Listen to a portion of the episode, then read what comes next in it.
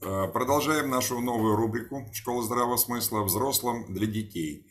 Э, у нас в гостях, э, хотя уже какой в гостях, этого можно сказать наш товарищ, Лада Витальевна Кулинич. Она филолог, профессионал и интерпретатор текстов. Интерпретировать она будет сказку. Сказку «Курочка ряба» вы уже посмотрели. Ой, «Курочка ряба». А, «Курочка ряба». Курочка ряба. Посмотрели, да. Сейчас у нас сказка «Репка». Лада Витальевна, вам слово. Спасибо большое. Здравствуйте, уважаемые зрители Школы здравого смысла. Сегодня мы поговорим о сказке «Репка».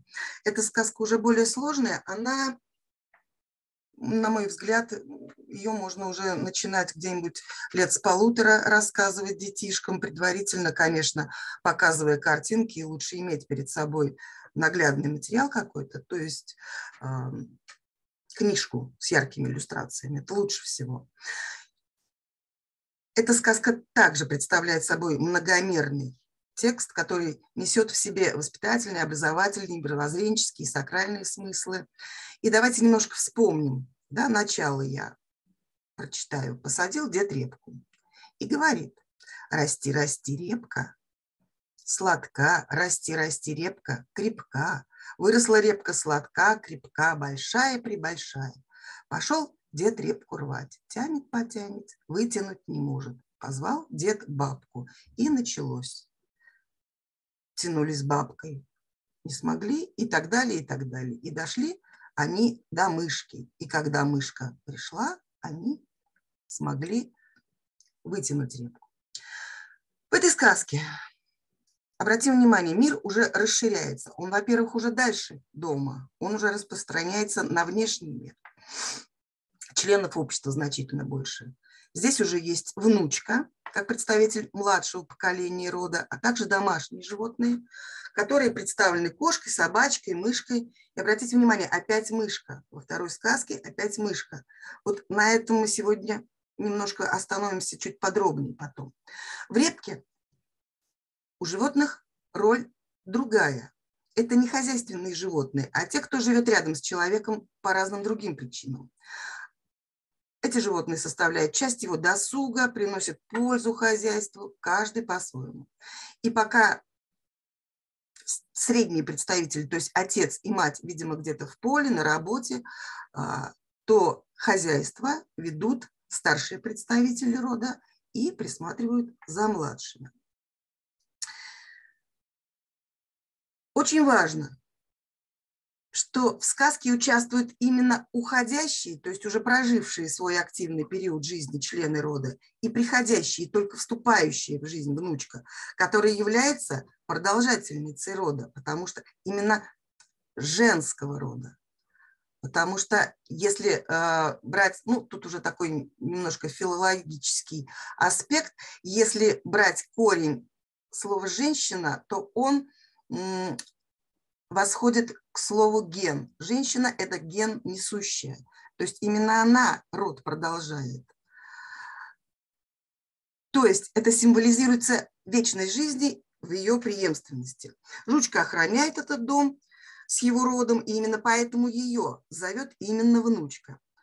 И вот смотрим. Посадил дед репку. Существенный момент, что именно репку. Репка здесь тоже несет в себе смысл. Вообще в сказках каждое слово, оно имеет смысл. Как, в общем, это должно быть в любом тексте. Потому что именно репка была одной из основных корнеплодных культур, которые возделывали и ели наши предки.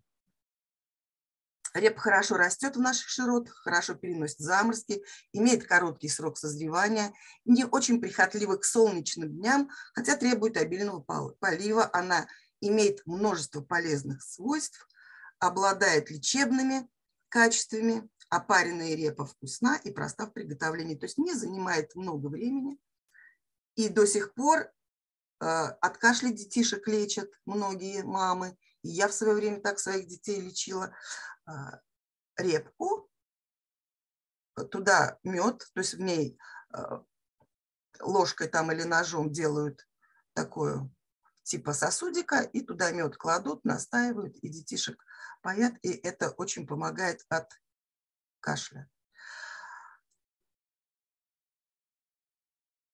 Кроме того, репа как культура, она имеет еще качество такое положительное, она удобряет почву минеральными веществами, то есть она ее структурирует очень хорошо, рыхлит. И именно после репы сажали другие более прихотливые культуры, которые имеют, э, так сказать, более сложный процесс выращивания. Кроме того, ну, понятно, что она похожа на солнышко по цвету, да, и по форме, и в срезе она представляет собой такую фигурку, похожую на сердце, да, на символическое сердце. То есть тут очень много, опять же, смыслов всяких. И поэтому этот э, продукт был очень любим нашими предками и возделывался в очень больших количествах. То есть это была одна из основных культур, которую в древности возделывали наши предки. Дальше посмотрим, что делает дед. Он приговаривает «расти, расти, репка сладка, расти, расти, репка крепка».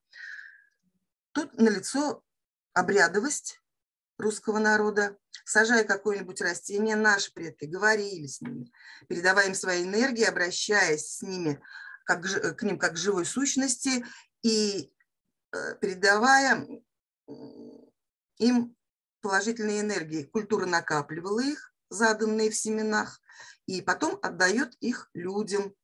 И дед в данном случае задал репке программу, и выросла репка сладка, крепка и большая-пребольшая.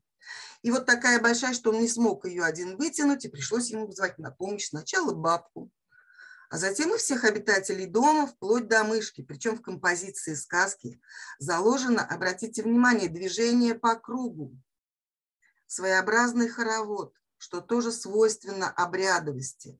Пришедший зовет следующего и так далее. А в сказке повторяется с конца. Мышка за кошку, кошка за жучку, жучка за внучку и так далее. И круг замыкается. Таким образом, ребенок осваивает пространство туда и обратно, и это тоже очень важно, потому что в далекой древности, например, слова и тексты, они читались как слева направо, так и справа налево.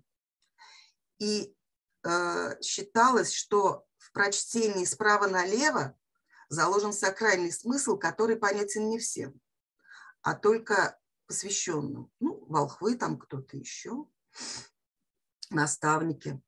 Ну, это немножко другая тема, она более глубокая, она очень интересная. В современном мире это явление представлено только вот палиндромами, которые читаются, да, вспомним.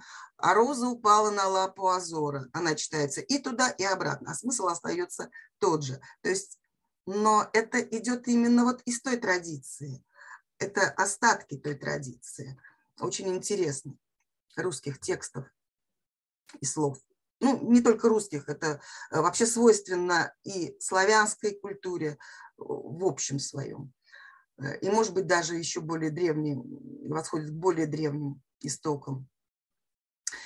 И возвращаемся к нашей сказке. И только вместе они смогли вытянуть репку. Значит, все они нужны, и каждый из них несет свой вклад в жизнь этого дома, который символизирует, как представляется, нашу планету, да? в ее единстве природы. И мышка тоже нужна. Она как часть этого природного мира, без которого не будет полной гармонии. Кроме того, обратите внимание, мышка и в сказке про курочку рябу, и в репке является кульминационным моментом сюжета. Без нее ничего не получается. А почему? А дело в том, что мышка, которая живет и в земле, и на земле, то есть в доме, она является символом связующим звеном между явным и непроявленным миром. То есть э, в славянской традиции мы знаем триемирие, да? Явь, навь, правь. Вот она проводник между явьем и навьем миром. И она символизирует помощь предков. То есть у нас получается каким образом? Что без помощи предков, то есть потусторонних родовых сил, дело не получается так, как надо. Они, но сначала жители Явьего мира должны приложить все усилия. И если не получается, то призвать род на помощь. И тут как раз а, очень логично получается, почему именно кошка зовет мышку. Потому что мы знаем, что кошка, она видит Нави мир. Она туда не ходит, как мышка, но она его видит. Обратим внимание еще и на то, что э, и собачка, жучка, и кошка, и мышка дружно тянут репку. Они гоняются друг за, за другом, да? И никто никого не ест. Это, опять же, природное явление. Вспомним водяные перемирия животных, когда большая засуха, и после засухи реки наполняются водой, и они идут к этому водопаду, и все рядом пьют эту воду. Вот здесь примерно такая же ситуация. То есть, когда нужно всем примириться, они дружно делают одно дело. Таким образом, э, на поверхности вот эта вот философская идея, что да, всем миром делают дело, и все нужны, все важны. Вот такой вот тут а, философский смысл. Кроме того, значит, бытовой, бытовой смысл сюжета еще тут в бытописании, да, вот мы уже сказали, что тут э, именно репка участвует, и описывается а, обычный русский образ жизни на земле, который они возделывают, чтобы прокормиться. Философский смысл на уровне выделения Ой, что-то у меня тут ушло, подождите минуточку.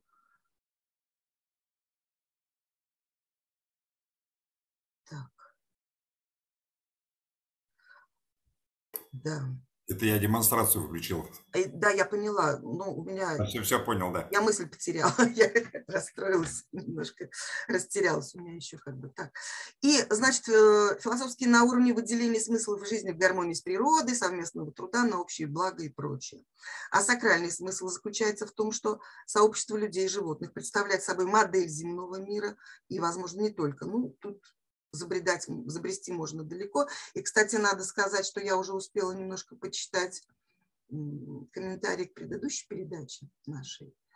А, у людей включается творчество. Это замечательно. Смыслов действительно в любой сказке гораздо больше. И сакральных, и предсказательных, и так далее.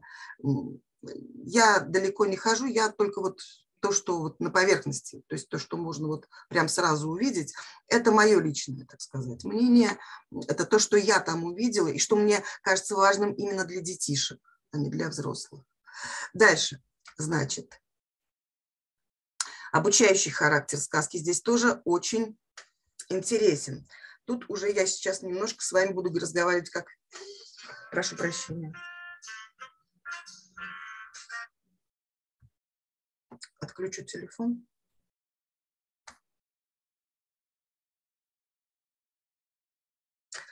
Так, обратим внимание теперь на сами слова. Смотрите, репка выросла большая, прибольшая. Дед тянет, потянет. Вот слова стоят рядом, однокоренные, с новыми морфемами, с приставками и наполняются новым смыслом. И ребенок осваивает именно в раннем возрасте язык именно как систему. Он начинается понимать слова с наращиванием смыслом и усваивает модели словообразования. Пик детского словотворчества, между прочим, приходится на 3-5 лет. То есть когда они немножко уже освоили более или менее языковую систему, и они начинают придумывать слова, кто растил детей, тот видел это, тот знает. У каждого ребенка есть свои словечки, и никто мимо этого не проходит. Это очень интересно. Смотреть, как ребенок осваивает языковую картину вообще мира. Дальше надо отдельно сказать о глаголе «тянет». Почему дед настаивает на том, что репку надо именно тянуть? Они все тянут. Почему? Какой в этом смысл? Он мог взять какой-то какой-либо инструмент, ну, может быть, тогда не было лопат еще, они плугом пахали, ну, грубо говоря, чем-то ее там подтолкнуть, выкопать и так далее. Но они все тянут. А потому что в этом смысл тоже очень большой бытовой заключается. Ведь она таким образом добытая, она лучше хранится, она нигде не поврежденная. Сейчас мы приходим в магазин и мы видим, картошка вся какая-то с какими-то царапинами, которые уже начинают подгнивать и так далее. Вот это, так сказать, издержки современного механистического обрабатывания сбора овощей и так далее. Да? У наших предков все было продумано. Все собирали именно так, чтобы оно хранилось как можно дольше, не повредив ни в коем случае. И поэтому именно тянут, и она будет храниться до самой весны. Дальше. Что еще? Практически все я вам рассказала про эту сказку, но надо еще остановиться вот на чем. Как и многие другие, ну, эта сказка, она именно из-за постоянных повторений, она такая ритмичная и мелодичная. Да? У нас сказки вообще все мелодичные, и они почти все поются. И таким образом они вступают в резонанс с вибрациями природы, которые очень благотворны для человека и очень положительно влияют на нервную систему ребенка. И не случайно сказки обычно рассказывались и читаются ну, либо перед дневным сном, когда ребенок должен успокоиться. Вот, наверное, сегодня все. Если есть вопросы, пожалуйста. Вопросы будут э, в комментариях, если таковыми будут. Э, я хочу сказать, что очень такое оригинальное, интересное объяснение сказки. И хочу обратить внимание также э, пап и мам, дедушек и бабушек, какую еще основную мысль вы должны объяснить своим детям или внукам. Это то, что все вместе, все вместе – Э, любое дело сделать проще, чем одному. А у одного может и не получиться. А все вместе взялись и раз тут какую там не только репку, чего хочешь, паровоз вытащим. И, кстати, взрослым тоже нужно не забыть о том, что это в традиции народов, которых у нас около 200 на территории нашего Отечества, э, в традиции дух коллективизма. Вспоминаем об этом духе, тем более вы видите, что происходит в стране, и только все вместе, плечом к плечу, спина к спине, мы пройдем все испытания и построим самую лучшую э, страну в мире. И нам все будут завидовать. Э, Совершенно Ладно. верно. А я еще хотела насчет мышек добавить, да? Есть э, такая, ну уж я не знаю, быличка, не быличка, по поводу Великой Отечественной войны, что в свое время перед каким-то, я не буду врать, перед каким сражением, мышки именно мышки. Обратите внимание, я сегодня насчет мышек зациклилась маленько. Перегрызли у немецких танков там какие-то провода, что-то где-то, и привели их в негодность. То есть они тоже воевали вместе с нами. То есть наши родичи помогали нам воевать. Кстати, да. очень хорошая тема. Товарищи родители и дедушки с бабушками, почитайте в интернете масса информации о том, как кошки помогали, конкретно помогали во время Великой Отечественной. Да, да, да, да, воевали всем миром. Да, прямо в Яндексе или э, в поисковой строке напишите, там, животные во время Великой Отечественной войны. Голуби, тоже почитайте, очень интересно. Поэтому здесь сказка, она просто даст вам возможность со своими близкими э, поговорить, провести вместе э, время. Влада Витальевна, большое спасибо. Рада вас видеть. До новых встреч. До новых встреч. Спасибо. До свидания. Всех с Новым годом.